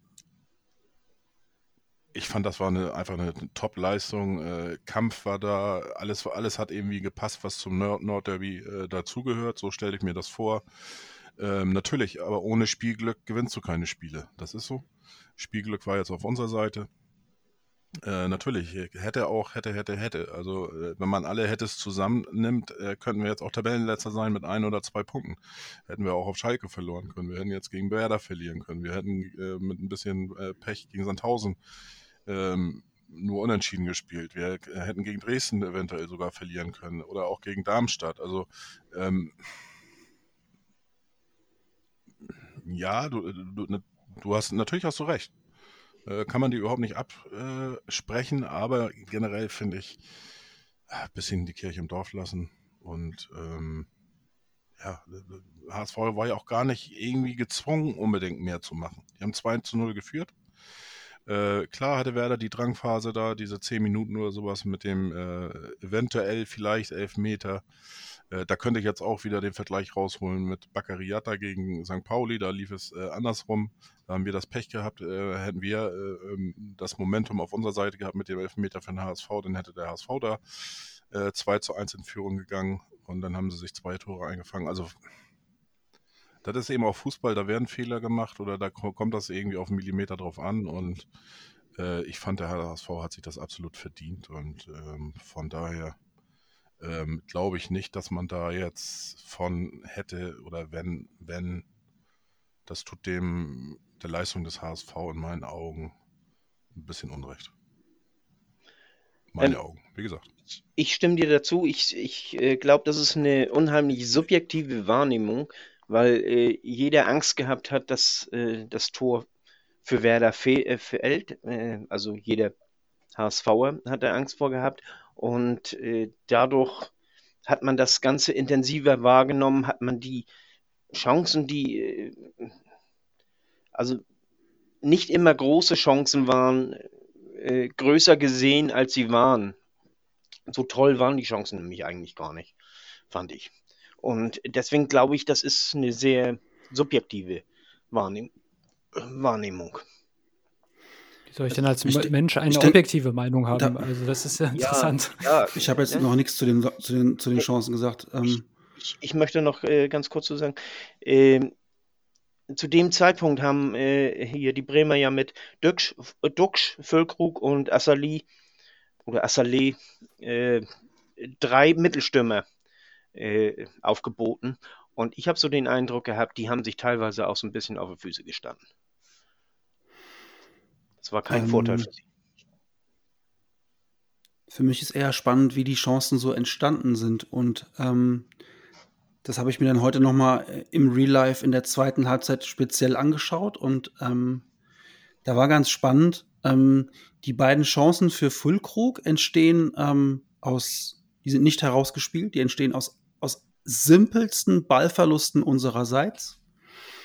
Ähm, einmal verliert ähm, Haier den Ball und dann rennen die drei auf eins und dann Leib Leibold hinten nach so einem Quergeschiebe schießt er sich selber an und die stehen frei vom Tor. Das sind diese beiden Aktionen, die Chris eben beschrieb von Füllkrug. Ähm, die andere Situation von Füllkrug, da ist ein abgefälschter Ball, der ihm vor die Füße fällt und dann steht er frei vom Tor und schießt, ähm, äh, schießt ähm, Ferro an. Ähm, was mir so ein bisschen zu denken gibt, ist, wir wirkten dann so ein bisschen müde. Und ich erkläre jetzt einfach mal so aus meiner Sicht heraus, das waren alles äh, Unkonzentriertheiten und die kommen ja ganz häufig vor, wenn du müde bist. Und wir wirkten da für mich so ein bisschen platt. Und meine Angst ist einfach in dem Moment, ähm, diese Müdigkeit, diese unkonzentrierten Aktionen, statt den Ball einfach wirklich mal zu schlagen und einfach mal hinten zu löschen, wird versucht, hinten rauszuspielen. Es passieren dann Flüchtigkeitsfehler. Und ähm, ja, Füllkrug muss von den drei Dingern muss er einen machen. Ansonsten ist er halt auch in der, an dem Tag einfach nicht in der Form eines Stürmers und dann hat er da auf dem Platz auch nichts zu suchen. Ähm, wir haben da Glück gehabt, dass sie nicht einen Anschluss machen, weil wenn der Anschluss fällt, glaube ich, dann ist nochmal Stadion da, dann kommt das ganze Bohai und dann, ob es dann kippt, ja, Mai, das ist jetzt Ansichtssache, das kann der Chris natürlich so sehen, weiß ich nicht. Ähm, aber der Ausgleich ist dann schon auch noch mal drin, wenn die einen von den vielen Chancen machen. Es waren wirklich viele, ob die jetzt alle toll waren oder nicht. Ich gucke eher darauf, wie sind die Chancen entstanden und die haben sich jetzt nicht die Chancen erspielt und uns runtergespielt, sondern wir waren irgendwie platt, müde und ähm, so wirkt es zumindest auf mich und wir haben die mehr oder weniger selbst verschuldet. Und ja, dass Leute ihre Chancen nicht nutzen, das kennen wir ja auch von uns zur Genüge. Ne? Wir haben auch schon Spiele gehabt mit 18, 19 Chancen und haben keinen gemacht. Ähm, witzig ist übrigens, wenn man mal guckt, wie viele von den, das weiß mir die, die Woche, also da Wochenende mal aufgefallen in der zweiten Liga, wie viele Aktionen so Jatta-mäßig bei anderen Vereinen sind, auch bei Bremen hat man das ja jetzt gesehen und auch bei Schalke und auch bei anderen Vereinen der zweiten Liga, wie wenig von diesen Dingern wirklich gemacht werden, wenn die teilweise im 1 gegen 1 oder gute Chancen, also die Abschlussqualität der zweiten Liga, boah, das ist manchmal echt gar nicht mal so gut. Aber okay, ist halt auch die zweite Liga. Ähm, ja, ob das am Ende jetzt glücklich war oder nicht, ähm, wir haben auch nochmal eine Aktion mit Suhonen irgendwann kurz vor Schluss. Da fällt ihm der Ball auch mehr oder weniger, fällt, fällt er auf den Ball, nachdem er so eine Dribbelaktion macht. Jo, ich glaube, wir hätten uns nicht beschweren können, wenn die Bremer ein Tor machen. Aber ja. Bremen hätte sich auch nicht beschweren dürfen, wenn wir noch ein Tor gemacht hätten. Ja, natürlich, wenn, wenn, wenn. Das ist halt immer so was, ja. äh, da, da gebe ich, da habt, da habt ihr auch, da haben ja auch beide Seiten ihre Argumente jetzt für genannt und die kann man ja auch durchaus nachvollziehen. Christian hat es eben ganz schön gesagt, wir hätten gegen, wir hätten gegen Dresden und gegen Darmstadt gewinnen können, wir hätten aber auch gegen Schalke verlieren können. Und letztlich, wir haben es ganz oft angesprochen hier in der Klönstuf, macht mal das erste Ding in so, einer, in so einem Spiel, macht die Chancen mal. Gerade in einem Auswärtsspiel kriegst du wenig Chancen und du musst sie machen. Und exakt das hat der HSV gemacht. Deswegen, ich habe am Anfang viel gelobt, ich würde auch jetzt noch mal gerne loben. Genau das in einem Auswärtsspiel, die ersten beiden Chancen, macht davon eine rein, das ist dein Spiel. Ähm, das haben wir jetzt gemacht und wir haben zu Null gespielt, auch geil, ja, also ähm, die Sachen müssen analysiert werden und ähm, ich glaube, das wird Tim Walter auch machen. Ich meine, Chris hat, Chris hat ja auch recht. Man muss natürlich auch, äh, darf nicht alles positiv sehen. Man muss auch das Negative ansprechen. Äh, absolut richtig. Ähm, wie gesagt, ich wollte eigentlich nur noch mal die Lanze eben brechen in diese Richtung, äh, dass der HSV auch Spiele gewinnt, weil er einfach besser ist oder war und nicht, weil der äh, Gegner schlechter ist. Weil das ist so ein bisschen, äh, äh Chris, ähm, um, um das vielleicht zu erzählen, was dem HSV seit Jahren eigentlich immer vorgeworfen wurde ähm, der HSV hat, konnte eigentlich keine Spiele gewinnen. Der ähm, hat nur Spiele gewonnen, wenn der Gegner einfach schlecht war. Und wenn der HSV verloren hat, dann war der HSV schlecht. Und äh, das war so, so, so die Meinung immer über den HSV, deswegen. Ich möchte noch eine Aber, Sache ergänzen, die vielleicht dem Chris noch ein bisschen zustimmt. Tim Walter hat gesagt, ähm, auf die Frage in der PK, nein, es gibt natürlich keinen freien Tag, weil dafür war die Performance nicht gut genug. Ähm, wir haben noch viel zu arbeiten. Und das fände ich eigentlich sehr gut, wenn Tim Walter das nach dem Spiel so anspricht, so nach dem Motto, es gibt hier nichts zu feiern. Ähm, das stimmt mich positiv. Eine andere Sache, die mich positiv stimmt, ähm, die Fans haben am Ende Heuer Fernandes gefeiert, was ja auch ein Indienst dafür ist, ähm, dass man sehr wohl wahrgenommen hat, ähm, dass es vielleicht auch hätte anders ausgehen können. So. Zum Thema, äh, Thema äh, Tim Walter, äh, er hat sich äh, also ich habe ich hab mich echt äh, amüsiert über ihn. Äh, es gibt ja dieses Video, wo die Mannschaft äh, auf den Rasen kommt, um sich warm zu machen. Und die werden ausgepfiffen bis zum geht nicht mehr. Und er läuft da längs und grient sich ein. Er findet das einfach nur geil. Das, das fand ich toll. Und das zweite war, ähm, da haben sie ihn auf Sky angeschnackt, ja, jetzt sind sie ja auf äh, Platz 4 und äh, bla bla bla und so weiter und so fort. Und da sagt er, äh, Platz 4 interessiert mich nicht. Ich will jedes Spiel gewinnen. So, und das ist eine, eine, äh, eine Einstellung, ein Mindset, dass ich eigentlich von dem Trainer und auch von den Spielern erwarte, dass sie wirklich jedes Spiel unbedingt gewinnen wollen. Und das äh, vermisse ich die letzten drei Jahre, will ich ganz ehrlich sagen. Die letzten drei Jahre äh, geben wir zu viele Spiele so gegen, gegen kleinere, so, äh, wo wir sagen, ja, meine Güte, sind ja immer noch äh, äh Erster und so, äh, waren wir denn ja auch. Äh, geben wir zu viele Spiele einfach her gegen Mannschaften, wo es nicht Not tut. Und einfach, weil wir nicht alles geben. Und Einfach weil wir meinen, wir kommen mit äh, 95 Prozent unserer Leistung äh, da, äh, zu, um, um äh, letztendlich aufzusteigen. Und das ärgert mich ganz gewaltig und äh, äh, ich erwarte eigentlich von, von unseren Spielern, dass sie jedes Spiel unbedingt gewinnen wollen. Und ich bin mir überzeugt, wenn wir letztes Jahr, äh, um Weihnachten rum. Da haben wir viele Spiele, ja, bloß so äh, unentschieden und, und teilweise auch verloren, die wir, die wir nicht verlieren mussten und so, hatten ja aber immer noch unseren großen Vorsprung. Und äh, wenn wir da diesen, diesen galligen Willen gehabt hätten, unbedingt jedes Spiel zu gewinnen, schon allein um die anderen, äh, den anderen klarzumachen, ey Leute, hier kommen wir, da gibt es nichts zu holen und äh, wirklich jedes Spiel gewinnen wollen. Das ist das, was Spitzenmannschaften ausmacht und äh, da fehlt das bei uns. Hat jetzt aber Sonnabend nicht gefehlt.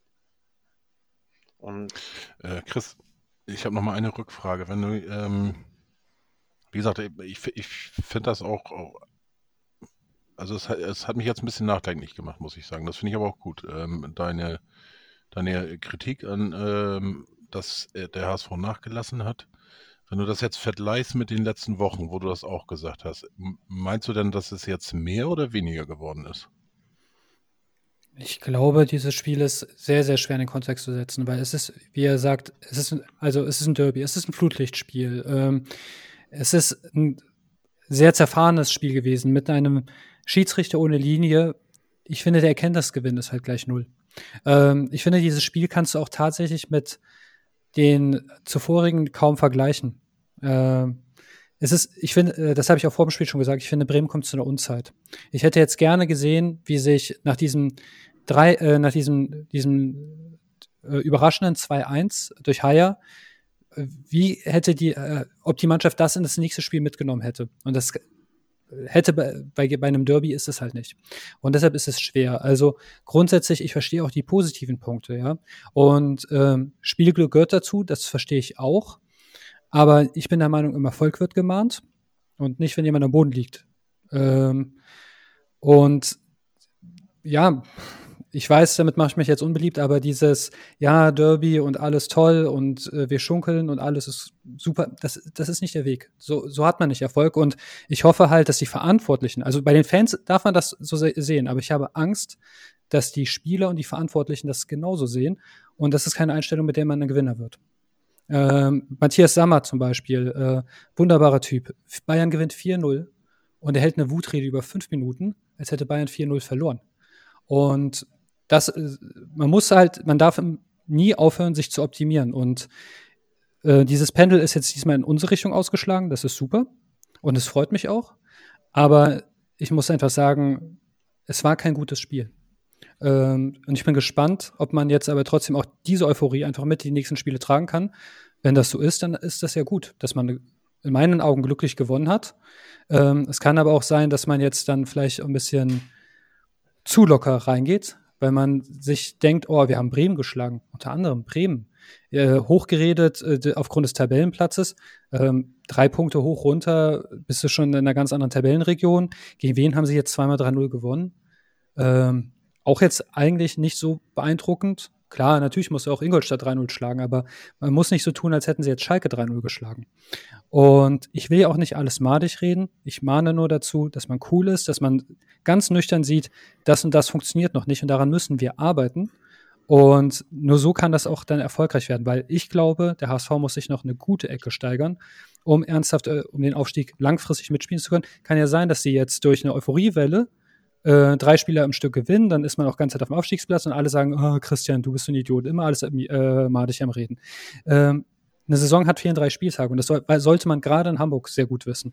Und ich erinnere mich noch, letztes Jahr ist mir unter, ich glaube, 20 Leuten als erstes aufgefallen, wie viele Spiele am Stück der HSV nicht gewonnen hat. Und da war Daniel Thun noch der beste Trainer aller Zeiten. Da habe ich schon gesagt, ich glaube, die steigen nicht auf. Und man muss dem Glück auch misstrauisch gegenüberstehen.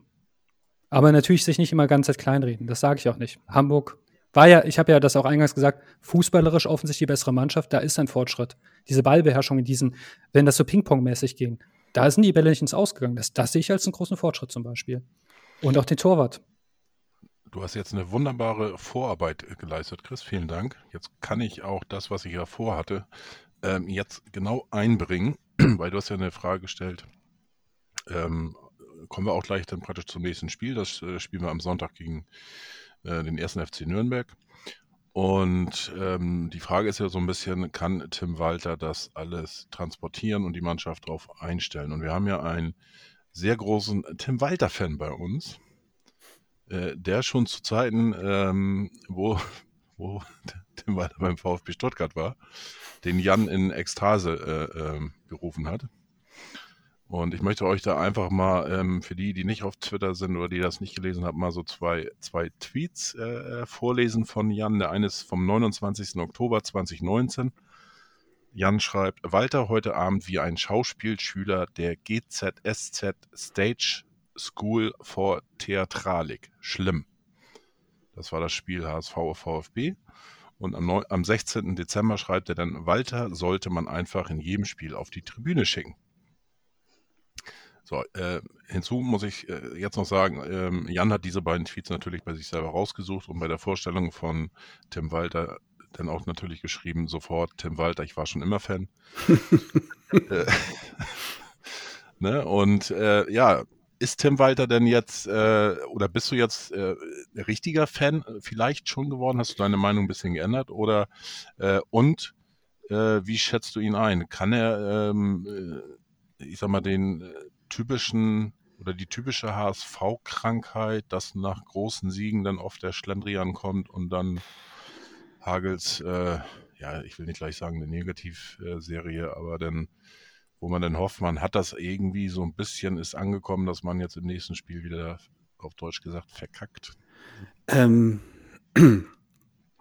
ja, also das hast du wunderbar rausgesucht für die heutige Sendung. Ähm, es ist natürlich so, ich könnte jetzt sagen, wie Franz Beckenbauer. Franz Beckenbauer hat auch montags das erzählt und dienstags das. Das war dem auch scheißegal. Ähm, ich möchte es mal so erklären. Ähm, ich nenne sowas den Fatmir-Vata-Effekt. Ich weiß nicht, ob ihr euch dran erinnert. Fatmir Vata. Fußballer der ersten, zweiten und unteren Ligen. Und Fatmir Vata war so ein Spieler, der war bei Arminia Bielefeld. Ähm, und da habe ich nur der ging mir da regelmäßig so auf den Zünder. Ein unfassbar unfairer, schlimmer Spieler. Und ich weiß, er hat sich einmal mit Guy Demel geprügelt auf der Bielefelder Alm. Und es war wirklich, es war kaum zu ertragen. Der ist dann irgendwann zu TuS Koblenz gewechselt, als ich eine Dauerkarte hatte in der zweiten Liga. Und äh, wer war größter Fatmir Vata-Fan? Natürlich ich. Das ist so ein Typ Spieler, wenn der bei dir ist, findest du den geil, weil alle anderen hassen den.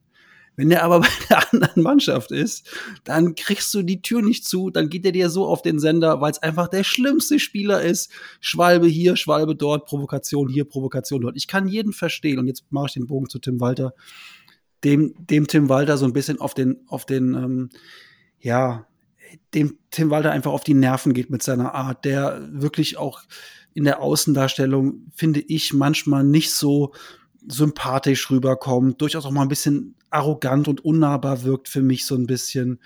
Ähm, wenn ich ihn mit Daniel Thune vergleiche, ganz klar. Ähm, ob der jetzt der große Heilsbringer beim HSV ist, der dem HSV den Schlendrian austreibt, ganz ehrlich, diese Prognose wage ich hier an der Stelle nicht. Ähm, mein Tweet bezog sich auf sein Verhalten neben dem Platz und wenn es sich am HSV so aufführt, werde ich das genauso anmahnen, weil ich es auch nicht gut finde wenn man da außen an der Auslinie so durchdreht, wie das Tim Walter beim VfL Stuttgart gemacht hat. Ähm, aber es ist halt letztlich so, ähm, wenn er der, die Raute trägt, dann ist das für mich ähm, in abgeschwächter Form durchaus zu ertragen. Ich hoffe, diesen Fatmir Vata vielleicht haben jetzt alle verstanden, was ich damit gemeint habe. Ähm, aber ob der jetzt der Heilsbringer ist, ich habe eben, deswegen habe ich eben das gesagt, weil ich, ich wusste, worauf Chris hinaus will und hat er ja auch richtig gesagt. Äh, mir war das, ich fand das sehr gut, dass Tim Walter am Samstag gesagt hat, nee, gibt keinen freien Tag. Die Performance war nicht gut genug für einen freien Tag, den muss man sich verdienen. So, und wenn ich das so nehme als so einen Teilsatz, dann ist mir das schon sehr, sehr wichtig. Ja, nicht bis Mittwoch frei und Donnerstag äh, Belastungssteuerung und Freitag bereiten auf Nürnberg vor. Nee, am Sonntag geht das los. Und für das Blatt ist mir scheißegal. Jetzt zählt Nürnberg. Heimspiel will ich gewinnen. So, das finde ich zunächst mal gut. Von der Einstellung her. Ähm, ich finde, man muss auch ein bisschen unterscheiden, wenn es um diese Sympathie bei Trainern geht, ob das jetzt ein Irrer an der Seitenlinie ist, der ganz nur am Herummotzen ist. Also Florian Kofeld fand ich immer schrecklich. Oder ob das ein äh, ist, der ins Spiel mit eingreift. Diego, äh, also Diego Simeone zum Beispiel. Auch, da würde man sagen, unmöglicher Typ. Aber was er da macht, das hat äh, Methode. Und was den Walter angeht, positiv, Verglichen mit dem Rückrundentun ist das ein riesen, riesen Fortschritt. Also man sieht ja schon, dass da eine klare Spielidee dahinter steckt. Man sieht halt, dass die Mannschaft ballsicherer geworden ist. Ähm, mag sein, dass alle Spiele relativ eng sind, aber man ist noch selbst in der Lage, ähm, das Ergebnis zu beeinflussen. Das in der Rückrunde war man da sehr, sehr passiv, eher Zuschauer. Was ich aber negativ sehe, ist halt einfach, dass er das kommt mir langsam so vor, vielleicht tue ich ihm auch Unrecht. Er hat ein System und das wird stur durchgezogen. Und ich sehe bislang nicht die großen Anpassungen. Und ich würde mir wünschen, dass mal ein bisschen mehr angepasst wird. Vielleicht auch auf den Gegner. Also man könnte jetzt natürlich jetzt sagen, ähm, ja, äh, eine Top-Mannschaft äh, gibt das Spiel vor und passt sich nicht im Gegner an. Bin ich überhaupt kein Freund von, von der Aussage unter anderem. Ähm, es macht für mich einen sehr großen Unterschied, ob, wenn ich Nationaltrainer bin, ob ich gegen die Niederlande spiele, die ein äh, 4-3-3 Hurra-Fußball spielen, oder ob ich gegen die Engländer mit einem 5-Abwehrriegel spiele. Also zumindest Southgate England. Und ich würde mir da ein bisschen mehr Flexibilität von ihm wünschen und vielleicht auch das Vertrauen oder vielleicht eher den Mut, auch mal einen Leistungsträger auch mal rauszulassen. Und ihr wisst bestimmt auch, von wem ich da rede. Obwohl der Kittel in diesem Spiel war ihm jetzt nicht viel vorzuwerfen, aber dieses Festhalten an immer den gleichen finde ich nicht so gut. Und vielleicht mal bei dem Eingegner mal Doppelsechs ausprobieren. Vielleicht auch mal statt den zwei Außenstürmern, vielleicht mal mit Halbstürmern spielen. Man muss ja nicht äh, direkt auf ein 3-5-2 gehen oder so. Aber so kleine Nuancen und ich sehe die nicht. Also, vielleicht tue ich ihm da Unrecht, aber sie wären mir jedenfalls nicht aufgefallen. Chris macht jetzt ein bisschen den Martin Harnik hier. Ähm, hast du am Samstag ähm, Sport 1 geguckt oder Sky? Äh, natürlich Sky, weil Sport 1 ist bei mir nicht ein HD. Ah, okay.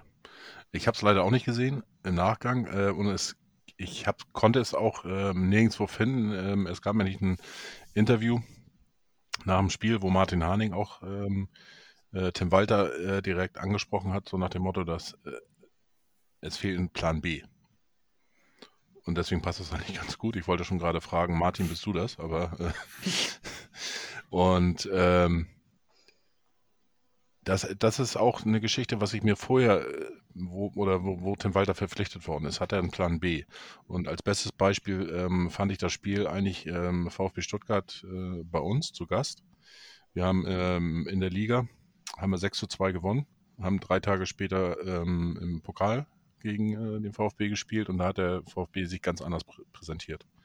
Ganz andere Taktik und hat äh, 2 zu 1 gewonnen.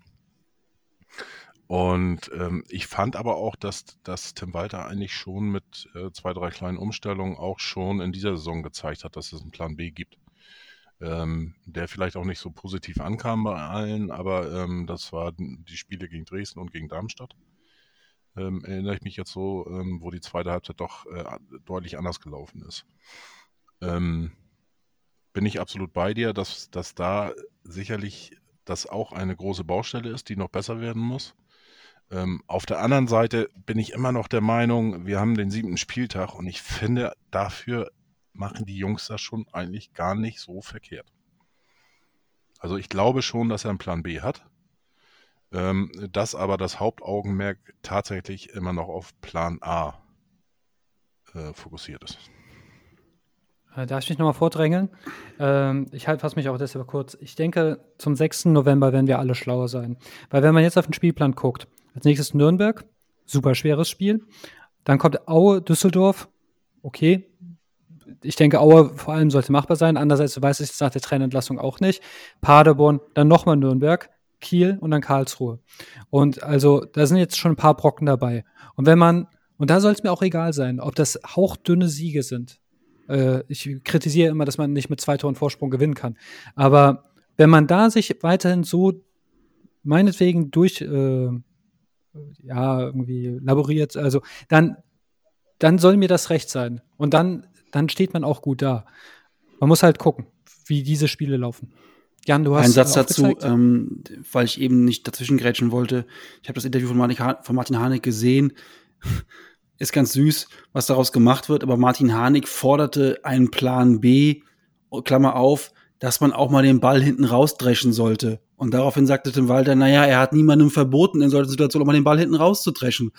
Ähm, Jo, was daraus dann gemacht wurde, hat man jetzt gerade bei, bei, bei, bei, bei Krishan gesehen, der das dann gelesen hat und wie das dann dargestellt wurde, als hätte ihm da groß Kontra geboten. Und Tim Walter hat gesagt, naja, äh, man muss erst gucken, dass der Plan A umgesetzt wird.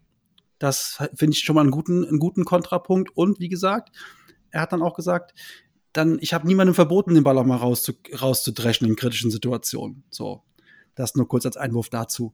Aber Fiete zum Trainer noch. Nur ein Satz, das eine schließt ja das andere nicht aus. Du kannst weiterhin am Plan A arbeiten und den reinbringen, aber je nach Spielsituation trotzdem einen Plan B haben. Der muss dann auch nicht so sitzen wie Plan A.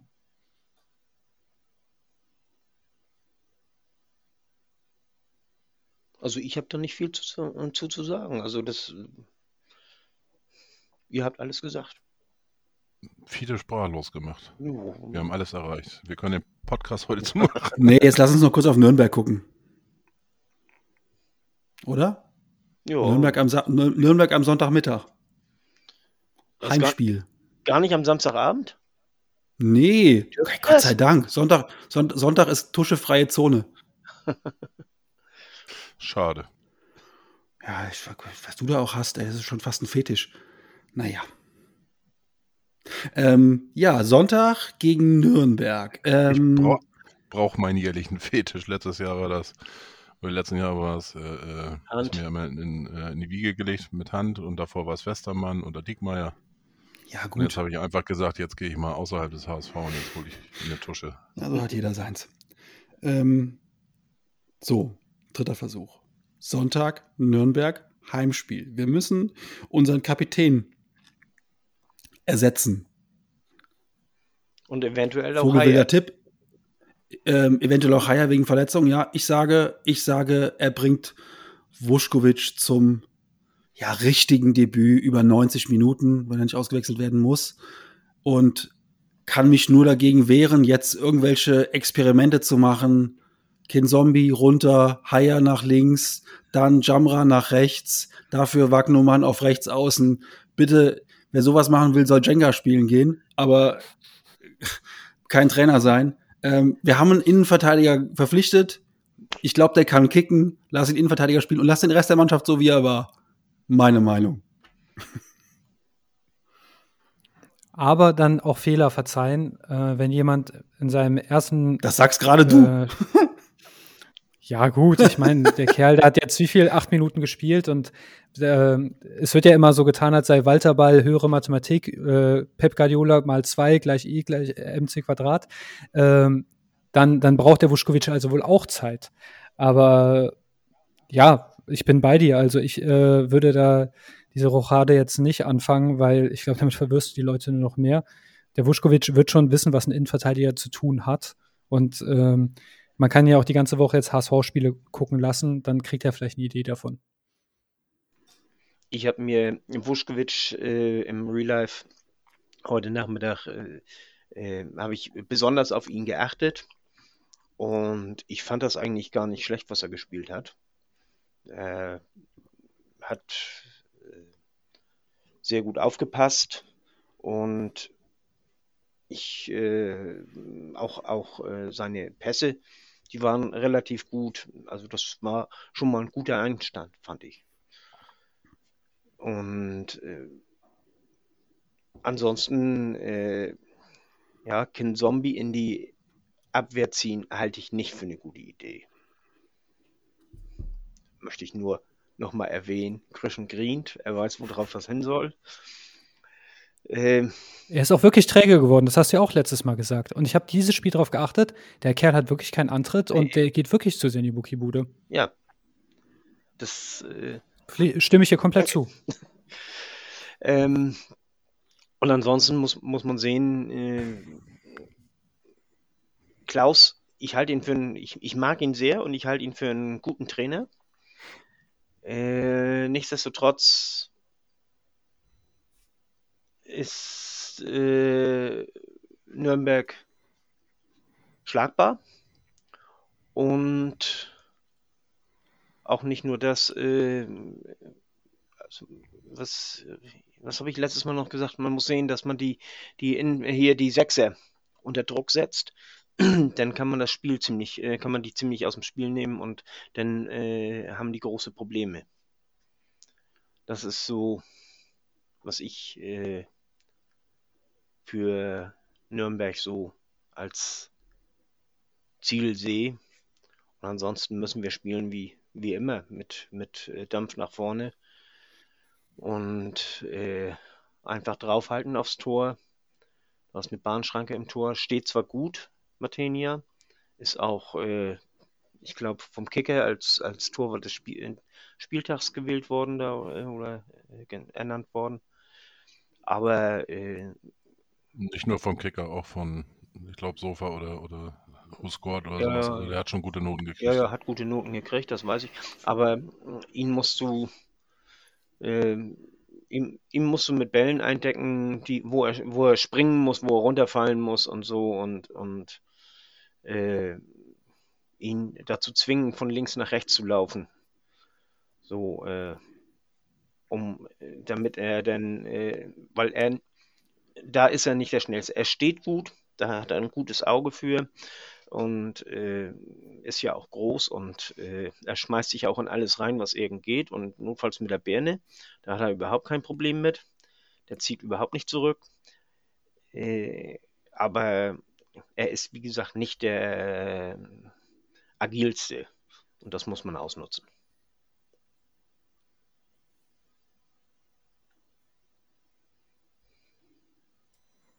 Also meine, ähm, ich möchte äh, noch, noch, ein paar Zahlenspiele loswerden, ähm, weil ich das heu des Öfteren auch immer lese, so im Vergleich zu den letzten Jahren, äh, wo wir gestartet sind. Äh, wir sind jetzt aktuell sind wir auf Platz ja, super vorbereitet. Christian, Platz 4? Sechs, okay. Platz 6. Wir haben aber einen Punkteschnitt, äh, den Jan ja auch immer gerne an, anbringt. Äh, 2,0 möchte er haben. Äh, wir haben unser bestes Ergebnis letztes Jahr gehabt mit 58 Punkten, mit 1,7058 Punkte pro, pro Spiel im Schnitt. Wir sind aktuell jetzt bei 1,7142 Punkte. Das heißt, äh, wir sind schon einen Tick besser, kommen jetzt ähm, hochgerechnet, wenn wir genauso bleiben, auf 58 Punkte am äh, Saisonende. Und dann sind wir bei meiner Prognose 58 Punkte reicht für Platz 1 oder 2. Also wir sind da schon auf einem guten Weg und wir steigern uns eigentlich von Woche zu Woche irgendwo. Und ähm, ja, wenn wir am Sonntag gewinnen sollten gegen Nürnberg, was ich für sehr schwer halte, weil äh, mit, mit äh, dem Trainer von Nürnberg halte ich viel. Und die haben auch teilweise gar nicht so schlecht gespielt. Ähm, dann sieht das schon äh, richtig gut aus. Dann sind wir schon fast auf dem auf den äh, Schnitt, den Jan gerne haben möchte, äh, mit den 2,0. Aber wir sind immer dann noch erst, äh, haben erst den achten Spieltag hinter uns und Jan guckt erst ab, ab zehnten Spieltag auf die Tabelle. Ähm, ja, insgesamt äh, finde ich, sind wir auf alle Fälle auf einem guten Weg. Aber ich ähm, habe mehr Respekt, muss ich sagen, vor Nürnberg, ähm, als jetzt am Wochenende vor Werder Bremen. Deswegen tippe ich auch einfach nur auf einen 2 zu 0 Heimsieg. Das ist, für, das ist für einen Christian schon pessimistisch, ein 2-0 Heimsieg nur. Mein Gott. Da sehe ich einen Weltuntergang kommen, wenn du nur 2-0 tippst. Gut, ähm, ja, ich bin halt einfach gespannt. Das wird halt, halt jetzt, wir haben zum ersten Mal jetzt, dass der Kapitän fehlt. Das ist schon, jetzt kommt ein guter Gegner. Ähm, das wird schon noch eine erste Prüfung in einem Heimspiel, aber nichts, was wir, glaube ich, nicht lösen können, äh, wenn wir jetzt nicht anfangen, vogelwilde Sachen zu machen. Ja, also jetzt auf einmal da auf Dreierkette umbauen und dann äh, sonstige Experimente, das wird jetzt in so einem Heimspiel nicht machen, sondern lass den Kapitän ersetzen, da haben wir einen guten Spieler für und dann einfach so spielen wie am Samstag auch. Ähm, einfach mal, vielleicht, ach, verrückter Wunsch, aber einfach mal ein normales Spiel. Also nicht mit 30 Chancen und kein Tor oder nur zwei Chancen und drei Tore, sondern einfach mal ein ganz normales Fußballspiel vom HSV zur Abwechslung. Auch für meine Nerven. Also zur Halbzeit 3-0 und alles ist gut. Dann bin ich schon zufrieden. Bin ich bin mit so wenig zufrieden einfach. Also ich, und dein äh, Endtipp war jetzt 3-0. Nee, mein End, ich tippe natürlich wieder, ich, ich tippe wieder, ich mache wieder mein berühmtes, ich tippe unentschieden und hoffe einfach auf einen Heimsieg. Diesmal tippe ich unentschieden, hoffe aber auf einen Heimsieg. Ich glaube, wir, wir, wir holen gegen Nürnberg einen Punkt. Wir verlieren nicht. So. Und was für ein Unentschieden? Ähm, ja, gegen Nürnberg schon auch 2-2. Okay. Ich glaube, Nürnberg liegt auch uns und, und äh, wir machen 3-1. Chris.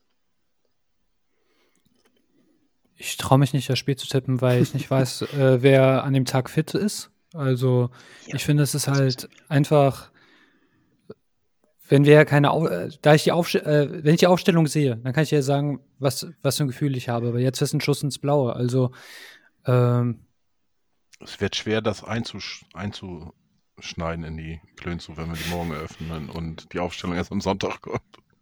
Also wenn ich mich festlegen muss, dann würde ich jetzt sagen 1-1. Haben wir noch wieder alles dabei. Unentschieden. Die, eher, die, die Matthias Sammer-Fraktion tippt eher defensiv unentschieden. Und die Optimisten tippen auf, auf hohe Heimsiege, wobei Christian 2-0 ist ja fast schon gefühlte Niederlage, wenn der Christian nur 2-0 tippt. ja, fühlt sich irgendwie an Standard, fühlt sich irgendwie Standard an war 3-1, genau. ja, aber jetzt ohne Scheiß, ich meine, das 4-1 wäre möglich gewesen. Und ich habe immer gesagt, wenn du da, wenn du das da früh in Führung gehst, äh, hätte, hätte auch passieren können. Also ja. macht Jatta, Jatta das 3-0. Ja. Dann wäre ich ähm, gut dabei gewesen und dann ähm, wäre ich jetzt wahrscheinlich immer noch am Party machen. Ich fand übrigens sehr gut, vielleicht das auch als, als, als witzigen, ich weiß nicht, ob ihr es alle gesehen habt. Ähm, ich habe es bei Twitter geteilt. Werder hatte im Vorfeld ähm, kleines Video äh, mit Platz ready und hat dann so eine Papierkugel auf den Platz geworfen, hahaha. Ha, ha. Und nach dem Spiel hat der HSV dann einfach dasselbe Video nochmal mit der Papierkugel, hat die auseinandergerollt, da stand drauf äh, Derby-Sieger. Und äh, das fand ich doch eine sehr schöne Antwort der Social Media Abteilung. Finde ich, haben sie sehr, sehr gut drauf reagiert. Nicht niveaulos, sondern einfach mit einem schönen, mit einem schönen, ähm, mit einem schönen Sidekick und äh, von Bremen gab es auch, aus Bremen gab es auch Applaus. Fand ich, fand ich sehr schön. Hat mir den Sonntagmorgen ähm, versüßt zusammen mit 15 Minuten Werder TV. Kann ich auch nur empfehlen. sich das nochmal anzugucken. Deich, Deichstube. Ja, du, keine Ahnung, Deichstube, Werder TV. Einfach nach dem, nach, dem, nach dem Spiel haben die einfach, die waren nicht mehr, ich glaube, die waren nicht mehr alle komplett nüchtern. Also ist doch nur so eine Vermutung. haben die Werder-Fans interviewt. Das war doch sehr witzig. Dann nochmal zwei Sachen, die man sich jetzt nach dem Podcast nochmal angucken kann. Ich habe mir das auch schon angeguckt. Also, wie war das noch mit dem, mit dem Korintherbrief? du bist nicht vor, du bist dahinter. Ach ja, herrlich. Was halt Fußballfans sagen, wenn die ihre Mannschaft verloren hat bei einem Heimspiel und du hast zwei Bier-Intos, ist einfach auch, ist einfach auch sympathisch. Das fängt schon mit der Aufstellung an. Ja, wen hätte er denn ja, bringen genau. Äh, mm, äh, äh, äh, der Friedel, der Friedel. Wo war der Friedel? Genau. ja, also es ist doch aber einfach auch irgendwie, ja, das ist halt Fußball. Ist ja. irgendwie auch schön. Ist das. Eine Stunde 20 Minuten, wollen wir? Ja, lass uns mal aufhören, wa? Ich dachte, wir hätten schon die Aufnahme gestoppt. Du bist der Boss heute. Ich dachte, wir wären schon fertig. Ich habe Hunger. ja, dann. Also dann. Ja, du bist der Boss heute, Chris. Ach, äh, ah, der Boss. Ich, bin, ich bin ein lupenreiner Demokrat. übernommen heute. Dann vielen Dank, dass ihr euch wieder eingeschaltet habt und auch hoffentlich bis jetzt dran geblieben seid. Äh, mein Didi-Man geht an Heuer Fernandes. Und okay, ohne Spitze kriege ich nicht hin. Danke fürs Zuhören. Bis zum nächsten Mal. Nur der HSV. Nur der HSV. Hm, aber nur der HSV.